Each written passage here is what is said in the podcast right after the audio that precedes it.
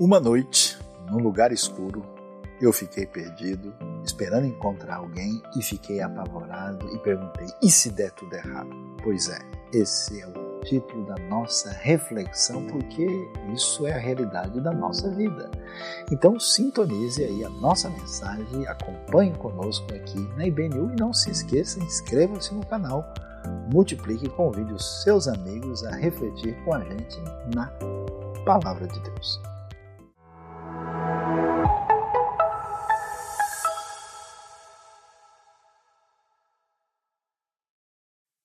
Com alegria e com muita atenção, nós vamos agora prestar atenção à exposição das Escrituras, ao entendimento da Palavra de Deus. E eu convido você então a nos acompanhar quando vamos ler o Salmo 80 e aqui vamos pensar sobre o tema e se der tudo errado. Nós sabemos muito bem que a nossa jornada de fé ela é bastante desafiadora. E a verdade é que apesar de tantas pessoas falarem muita coisa sobre Deus, sobre a fé, é que no nosso dia a dia as coisas tantas vezes não se encaixam nas nossas expectativas, na nossa percepção a respeito de Deus e a respeito dos caminhos de Deus para a nossa vida. E nós mesmo, tantas vezes, desencarrilhamos, digamos assim, o nosso vagão, nós saímos da rota, nós é, nos perdemos no caminho, e, e essa tentativa de é, caminhar para frente se torna um grande desafio. A grande verdade é que muitas pessoas no ambiente religioso, até por serem frequentadores de comunidades de fé, vão, por exemplo, aos, nos seus fins de semana para os encontros e eles ficam ali naquela de manter uma aparência religiosa, de estabelecer a conexão com todo mundo que faz parte da comunidade. E assim muitas vezes com uma série de dúvidas, de dores, de situações que precisam de ajustes, realinhamentos e a coisa fica difícil quando tudo dá errado.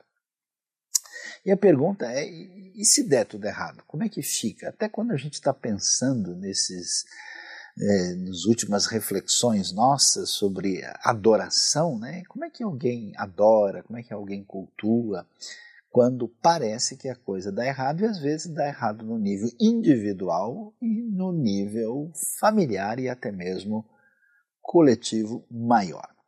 Vamos ver o que, que o Salmo 80 tem a nos dizer, um salmo que aparece dizendo para nós no início, para o mestre de música, de acordo com a melodia, os lírios da aliança, era assim que ele era tocado no templo em Jerusalém, salmo da família de Asaf, né, um salmo ali parente, por exemplo, do Salmo 73, e nós temos aqui, na verdade, uma coletânea. Se você for olhar, né, nós temos aqui desde o 73, que é um salmo mais conhecido, prosseguindo aqui, nós vamos até o Salmo 83, numa espécie de pequeno livreto aqui ah, no terceiro livro dos Salmos, né, dos cinco que nós temos lá, né, nós temos então esse livreto pequeno que envolve a família de Asaf que participava do culto no templo ah, nos dias aí do Antigo Testamento. Vamos ver o Salmo 80, o que, que ele diz? Escuta-nos, pastor de Israel, tu que conduzes José como um rebanho, tu que tens o teu trono sobre os querubins, manifesta o teu esplendor.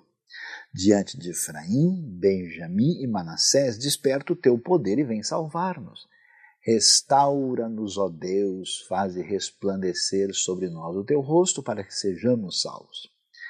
Ó Senhor Deus dos exércitos, até quando arderá a tua ira contra as orações do teu povo? tu o alimentaste com pão de lágrimas e o fizeste beber copos de lágrimas, fizeste de nós um motivo de disputas entre as nações vizinhas e os nossos inimigos caçoam de nós. Restaura-nos, ó Deus dos exércitos, faze resplandecer sobre nós o teu rosto para que sejamos salvos. Do Egito trouxeste uma videira, expulsaste as nações e a plantaste, limpaste o terreno, ele lançou raízes e encheu a terra, é, ela lançou raízes e encheu a terra. Os montes foram cobertos pela sua sombra, e os mais altos cedros pelos seus ramos, seus ramos se estenderam até o mar e os seus brotos até o rio. Porque derrubaste as suas cercas, permitindo que todos os que passam apanhem as suas uvas? Javalis da floresta a devastam, e as criaturas do campo delas se alimentam. Volta-te para nós, ó Deus dos exércitos, dos altos céus, olha e vê. Toma conta desta videira, da raiz que a tua mão direita plantou, do filho que para ti fizeste crescer. Tua videira foi derrubada, como lixo foi consumida pelo fogo, pela tua repreensão. Perece o teu povo, repouse a tua mão sobre aquele que puseste a tua mão direita, o filho do homem que para ti fizeste crescer. Então não nos desviaremos de ti, vivifica-nos, invocaremos o teu nome. Restaura-nos, ó Senhor Deus dos exércitos, faze resplandecer sobre nós o teu rosto, para que sejamos salvos. Ah, esse salmo chama a atenção e a gente tem que entender o que é que está acontecendo aqui, qual que é o cenário histórico. Nós temos um momento em que a nação de Israel é atacado é, é atacada por tropas estrangeiras, onde existe uma devastação. O texto fala de uma linguagem assim poética, muito bem construída. Né? Nós vemos aqui que o texto vai chamar a nação de uma videira. E a gente fica perguntando qual é esse cenário, quando é que isso está acontecendo, e é interessante ver o verso 2, que traz uma luz para nós, porque menciona Efraim, Benjamim e Manassés. Especialmente vale a pena uh, observar Efraim e Manassés, que são as duas tribos maiores e mais importantes do Reino do Norte. E Benjamim fica no Reino do Sul, mas numa região dividida. Na verdade, uma parte de Benjamim entrava no antigo Reino do Norte e uma outra parte mais próxima de Jerusalém ficava ali no Reino do Sul, propriamente dito. E quando nós vamos ouvir Deus sendo chamado de pastor de Israel e vemos a descrição, isso se encaixa no oitavo século antes de Cristo, na época em que os invasores assírios chegam para destruir o Reino do Norte e, de fato, conseguem, inclusive, Aí nós temos a destruição de Samaria, que é conquistada no ano 722.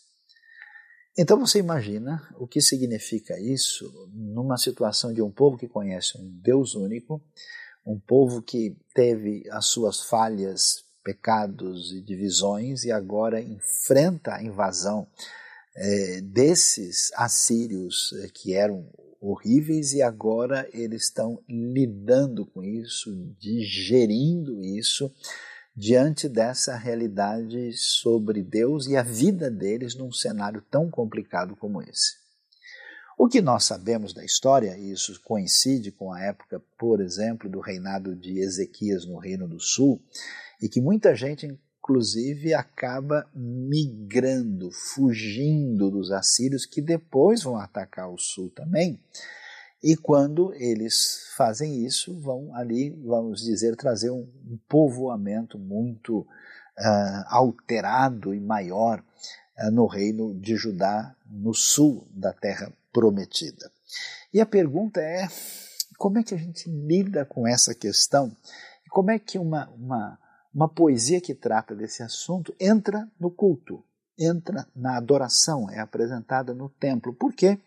Porque nós temos esse desafio na vida de caminhar na nossa diretriz de fé, diante das circunstâncias que nos abalam e trazem interrogações, dores e dúvidas, e na hora de lidar com isso, parece complicado e difícil demais. Aliás, esse desafio acompanha a nossa vida de maneira mais ampla. Por exemplo, a gente sabe que a realidade do mundo à nossa volta, ela, num certo sentido, está pronta, mas ela não está fechada, no sentido em que as circunstâncias de mudança estão à nossa volta e a nossa condição de criatura, de finitude, de limitação e até de fragilidade em vários aspectos sempre impõe desafios para nós a todo momento. Inclusive, né, a própria linguagem do Salmo vai dizer que Deus renova a face da terra no sentido em que as coisas estão sempre num, na perene transformação. O famoso filósofo, estudioso da experiência humana, da história do pensamento, Henri Bergson dizia né, que nós estamos naquilo que é chamado uma, uma continuação, que, que a razão humana era incapaz de apreender o objeto porque nós temos a necessidade de ter o que ele chamou de uma intuição intelectiva para poder captar a realidade à nossa volta, porque tudo está em transformação constante.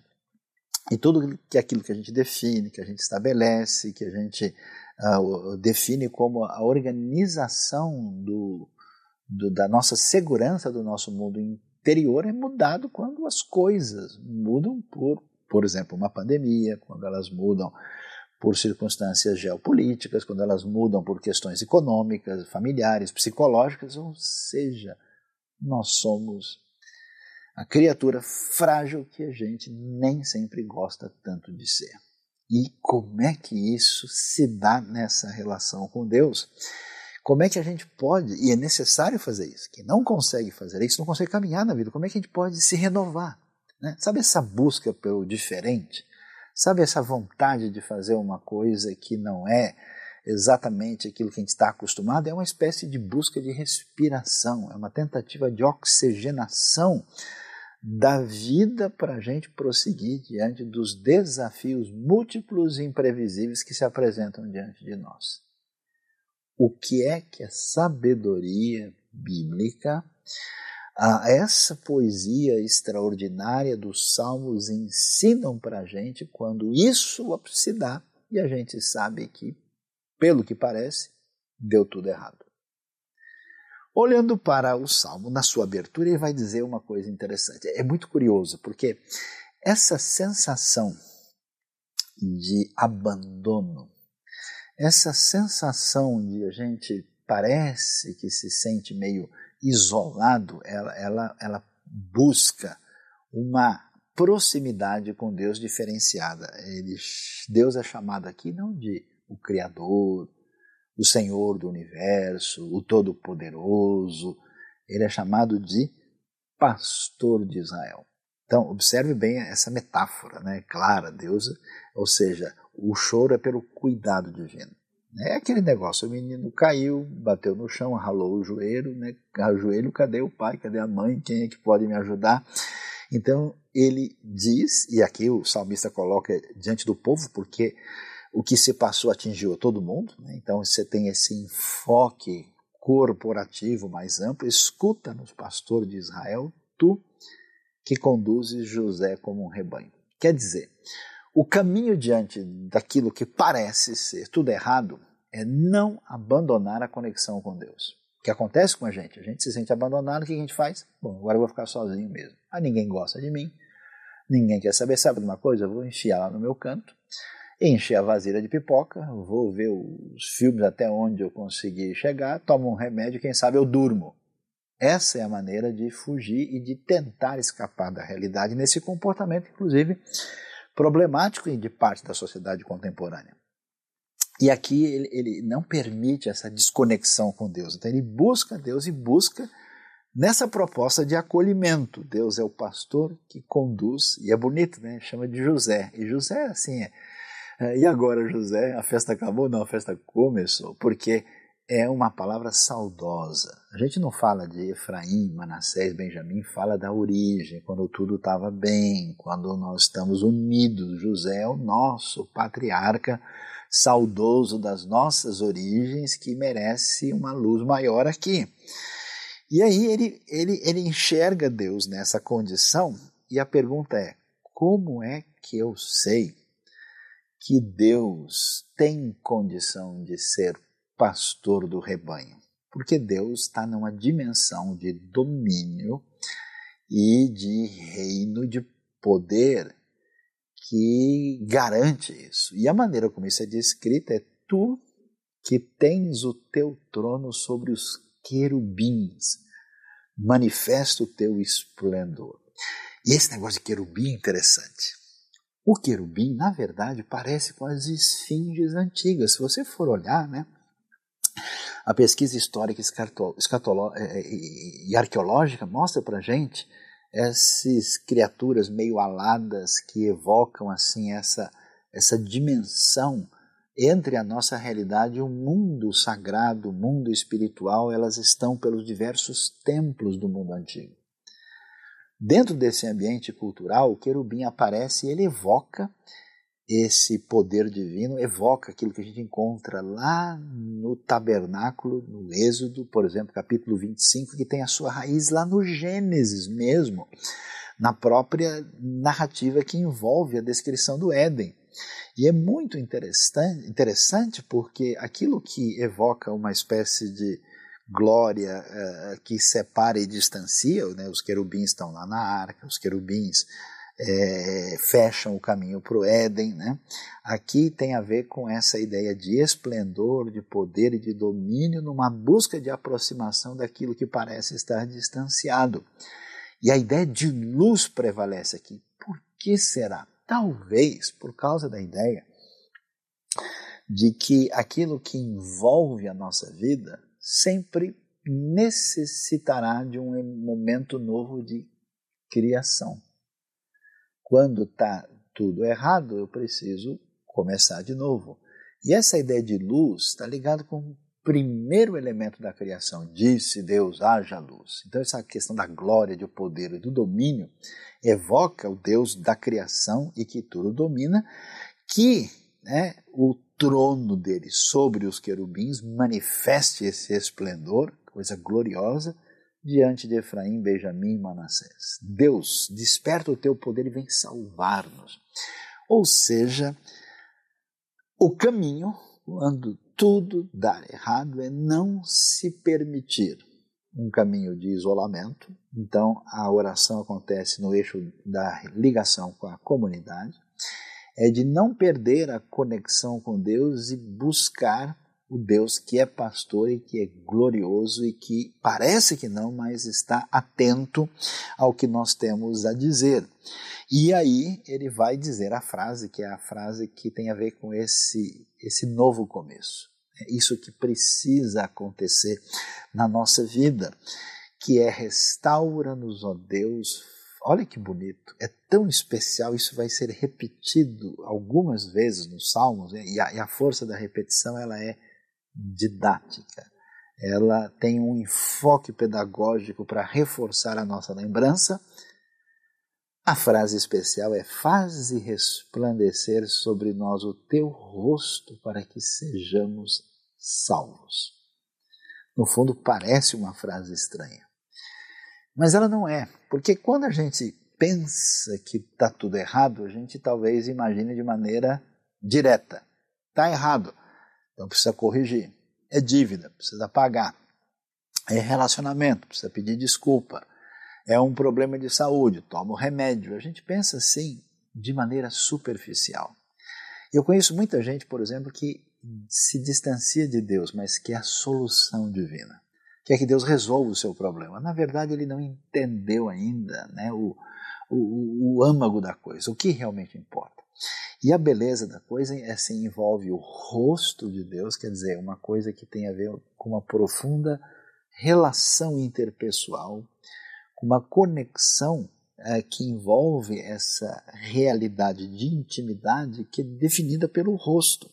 E esse rosto é, envolve esse, essa iluminação que dissipa as trevas, essa palavra que evoca a criação, que coloca a ordem no caos que está à nossa volta e o resplandecer do rosto divino, que quer dizer que Deus amplie e mantenha a sua bondade sobre nós para que sejamos salvos. Então, você, talvez, olhando para a sua vida, travado numa espécie de marasmo sem caminho, ou com problemas que parecem não ter saída, ou com situações que fazem acumular sentimentos negativos que afastam você da relação com o próximo e diante de Deus, não desista do pastor de Israel, daquele que faz brilhar o seu rosto sobre nós.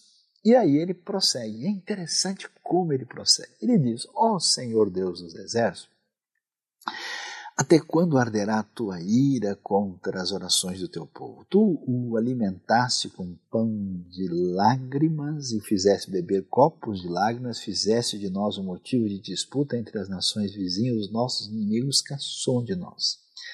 Duas coisas chamam a atenção nessa descrição. A primeira delas tem a ver com aquilo que sempre acompanha a gente, que muitas pessoas não querem.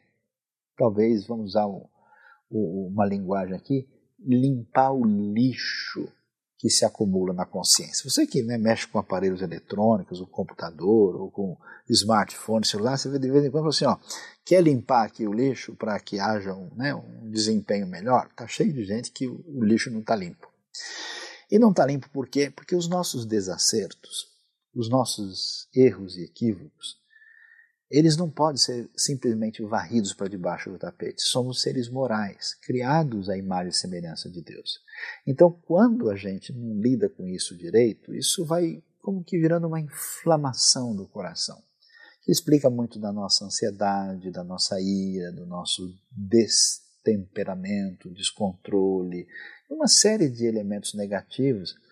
E isso está ligado com a falta de colocar a nossa situação de equívoco diante da santidade divina.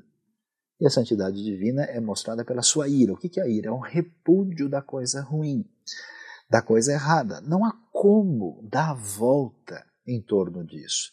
E a gente percebe que as pessoas que se permitem viver de maneira em desacerto pleno, elas vão se tornando pessoas doentes e machucadas. Por isso, não tem outro caminho. Na hora em que as coisas estão atravancadas na nossa vida, a gente precisa colocar diante de Deus a nossa realidade de erro e de equívoco. E eles percebem isso, Senhor. Tudo que aconteceu com a gente tem a ver com os nossos caminhos errados. E, Senhor, até quando a gente vai ter condição de lidar com isso? E é curioso que é uma coisa que pessoas religiosas talvez têm dificuldade de entender, é que ele se permite lamentar. É importante aprender a chorar. A gente tem uma, uma cultura que reprime isso. Né? Se você chora muito, você é fraco, você está mostrando que você é derrotado, até nos ambientes religiosos, parece que você tem que estar o tempo todo né, adorando a Deus, sorrindo, fazendo não sei o quê. Na Bíblia não é desse jeito que acontece. Aparece uma espécie de caminho de cura do coração por uma santa teologia da lamentação. Não é interessante? Por isso o Salmo traz aqui quase, como a gente pode assim dizer, de uma terapia divina para o nosso coração machucado. Por isso, o salmista vai dizer: Senhor. É interessante, né? É, é respeitoso, mas é uma, uma certa reclamação de Deus. Deus, o senhor está vendo o que está acontecendo? Até quando o senhor vai pegar pesado com a gente aqui, com essa situação? Ah, olha, o senhor andou alimentando o seu povo com um pão de lágrimas. O senhor deu um copo cheio de lágrimas para a gente beber. Olha, o pessoal está fazendo pouco, as nações vizinhas estão disputando a gente, os nossos inimigos caçam de nós. Então veja bem, quando o seu coração está machucado, e preste atenção, não tem jeito de você não ficar ressentido com Deus. Claro! Porque se Deus é bom e todo-poderoso e deu tudo errado, a gente pode até disfarçar, mas no fundo fala, puxa, por que, que Deus não ajudou aqui? Por que, que ele não deu a volta e não impediu que o meu filho passasse por isso? Por que, que ele deixou meu pai e a minha mãe ter essa? Por que, que a minha situação em casa? Por que, que deu?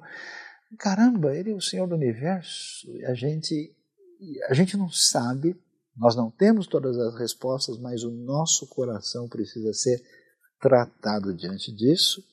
E o caminho bíblico, que a ciência da alma humana demorou para constatar, é esse santo choro diante de Deus. É um derramar do coração.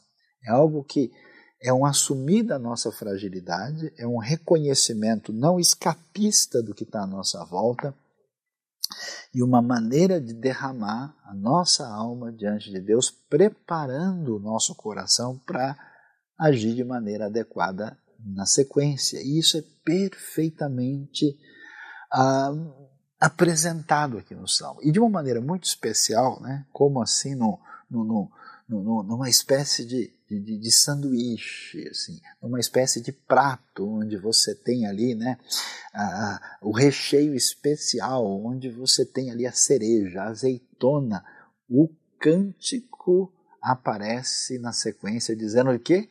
Restaura-nos, ó Deus dos exércitos, faze resplandecer sobre nós o teu rosto para que sejamos salvos. Interessante que aqui ele acrescenta Deus dos exércitos, a famosa frase, né, o Yehová Adonai, aí Tsavaot, que tem a ideia não só de poder e de vitória, mas uma ideia de quem tem o domínio sobre o caos, né, porque a ideia dos exércitos quer dizer aquilo que está devidamente ordenado. Então ele coloca o coração de novo que a luz do Senhor resplandeça sobre nós para que sejamos salvos. E aí vem um caminho interessante, que é a terceira coisa enfatizada que aparece aqui. Então, a princípio, a gente não desiste de Deus, não desiste do próximo, e nessa oração comunitária apresenta aqui. Depois a gente, reconhecendo a nossa fragilidade, lida com o erro, lida com a ira e apresenta o nosso lamento, nosso choro, que é terapêutico. A terceira coisa que aparece aqui é interessante, retomando o caminho da história.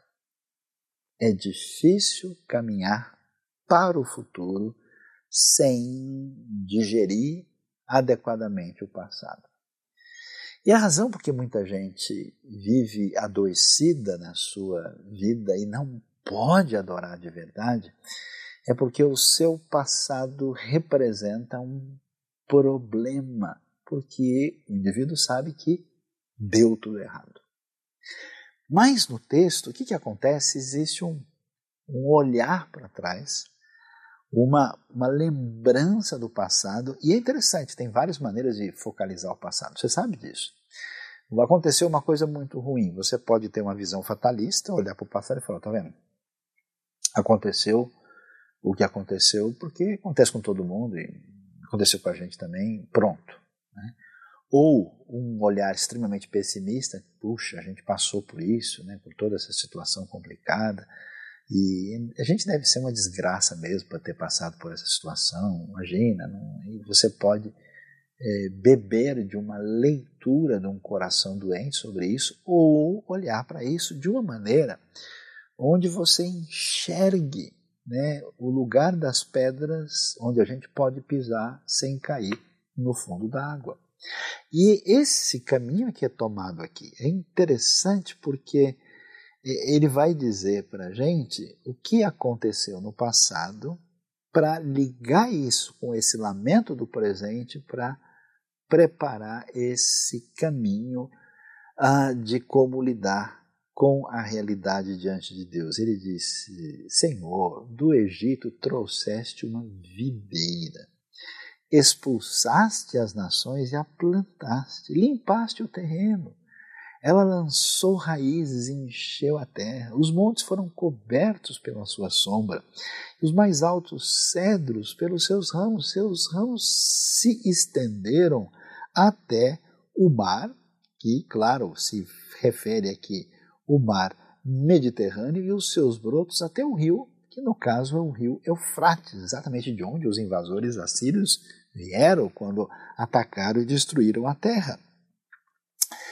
É interessante porque ele olha para a história como uma percepção de que, já que tem tanta coisa especial que o Senhor fez lá atrás, ele poderia dizer: Deus, a gente sofreu tanto como escravo no Egito, né? Ai, que horror, olha. Podia ter sido 50 anos, mas foram mais de 400. Deus, como é que o Senhor deixou acontecer isso? Ah, Deus, e o tempo no deserto, então? Você percebe? Mas não. Ele focaliza, e é tão importante você fazer isso, pare de ficar só reclamando. Não é possível. Olha para trás. Veja os pontos altos da sua vida que representam ações especiais, bonitas e boas de Deus e deixe de permitir o coração envenenado que só enxerga elementos negativos. Ele, ele faz a leitura da história e diz: Deus, oh, o senhor, e é bonito, né? trouxe uma videira, o senhor plantou, veja o que aconteceu. Elas ficaram mais né, exuberantes e poderosas do que os cedros, do que uh, os montes. Né? Ela encheu a terra, quer dizer, é tão importante nessa caminhada diante daquilo que parece ser errado, renovar o coração com a base dos aspectos positivos e favoráveis e tão bons que acompanham a nossa vida, que eu tenho certeza que hoje você pode enumerar vários deles.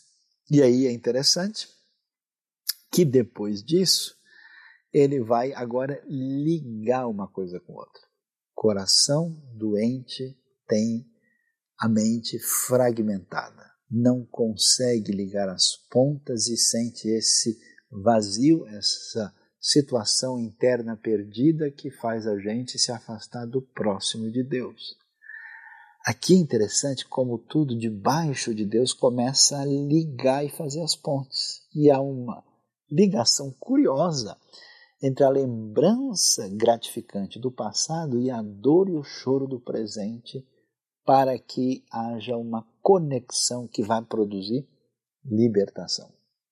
É muito interessante ver a sabedoria do salmo, porque ele vai dizer: Senhor, e não tem jeito, tá vendo?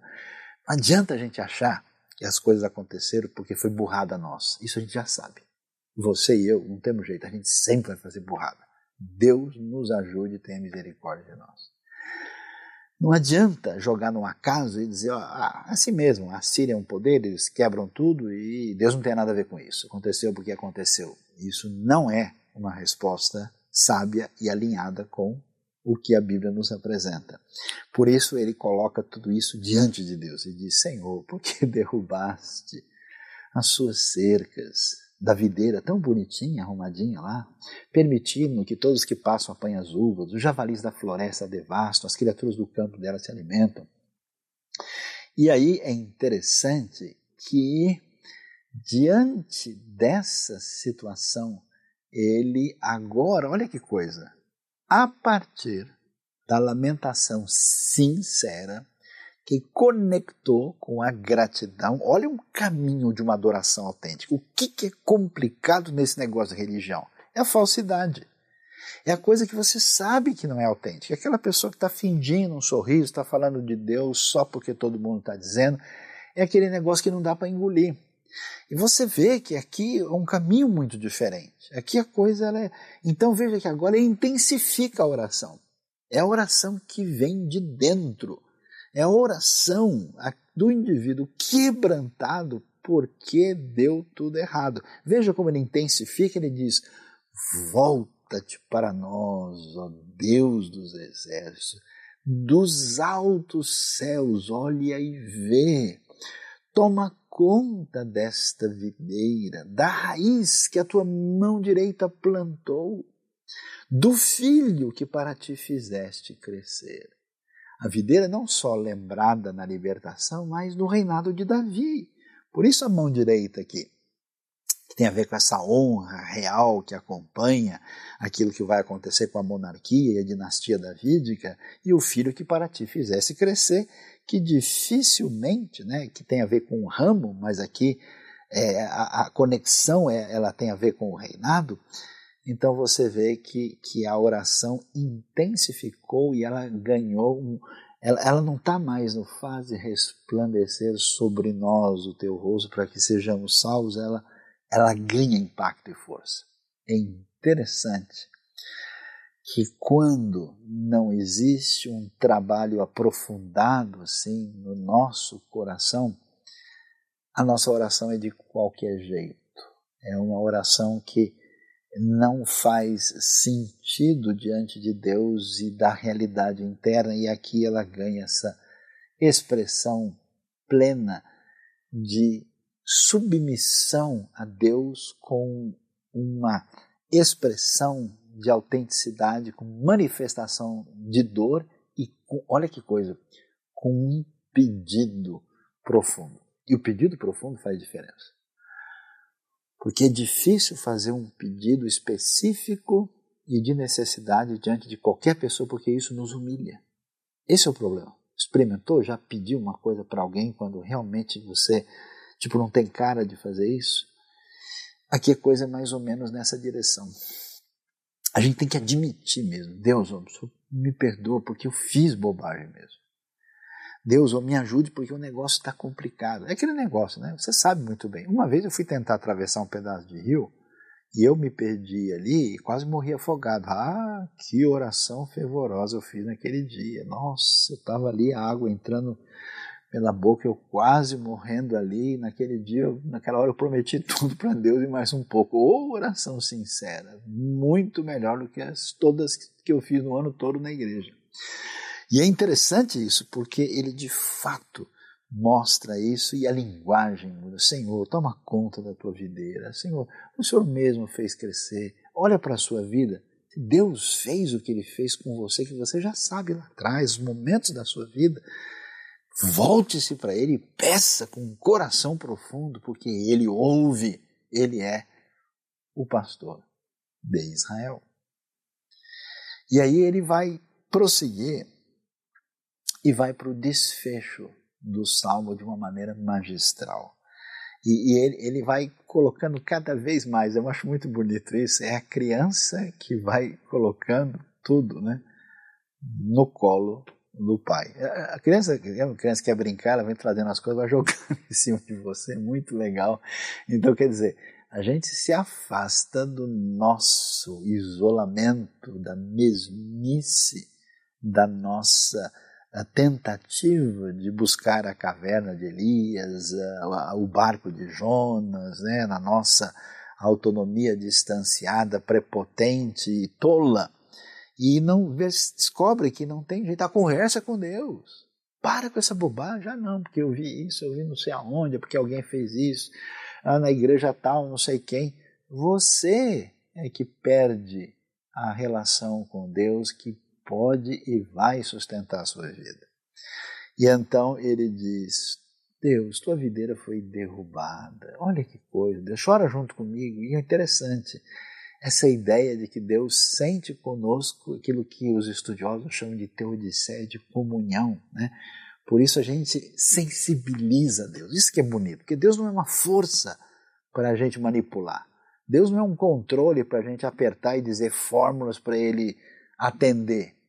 Não, Deus é alguém com o seu rosto que brilha, com o seu olhar desde o céu, com o seu coração que sente com a gente e com a sua mão que se estende em função da sua misericórdia. É muito bonito esse negócio.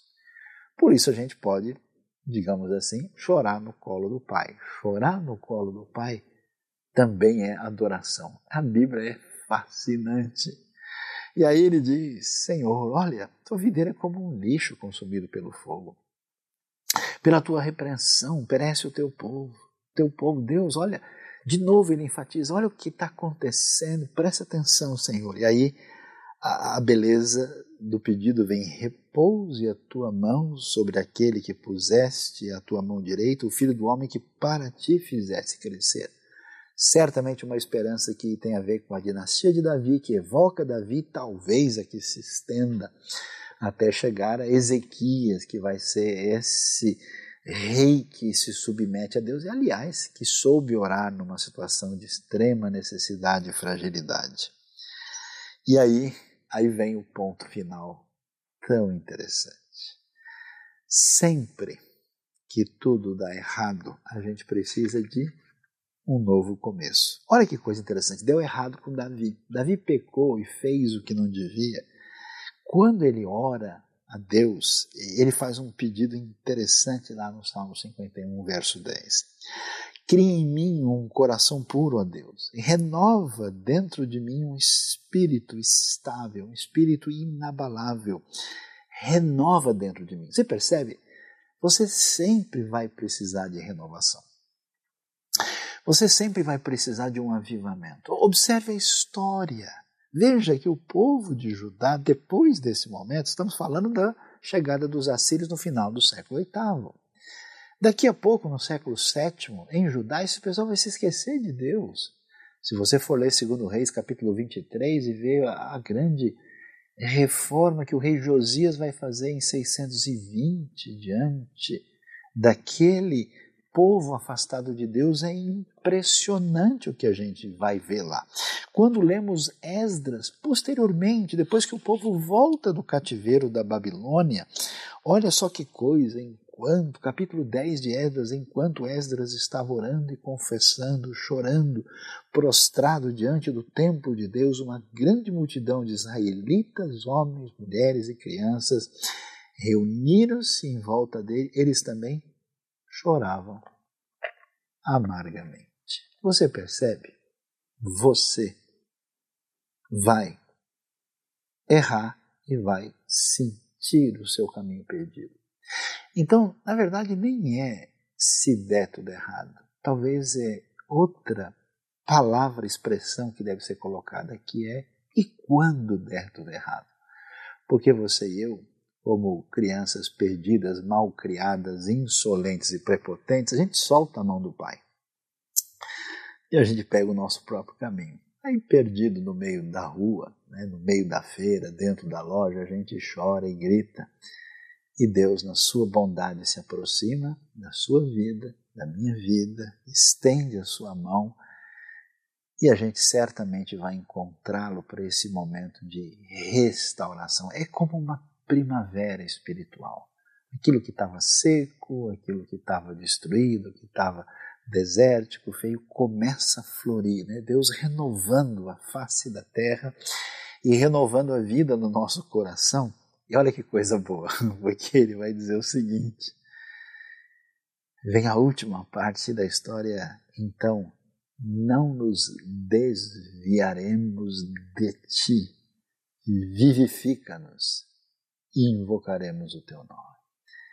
Deus, dá-nos vida.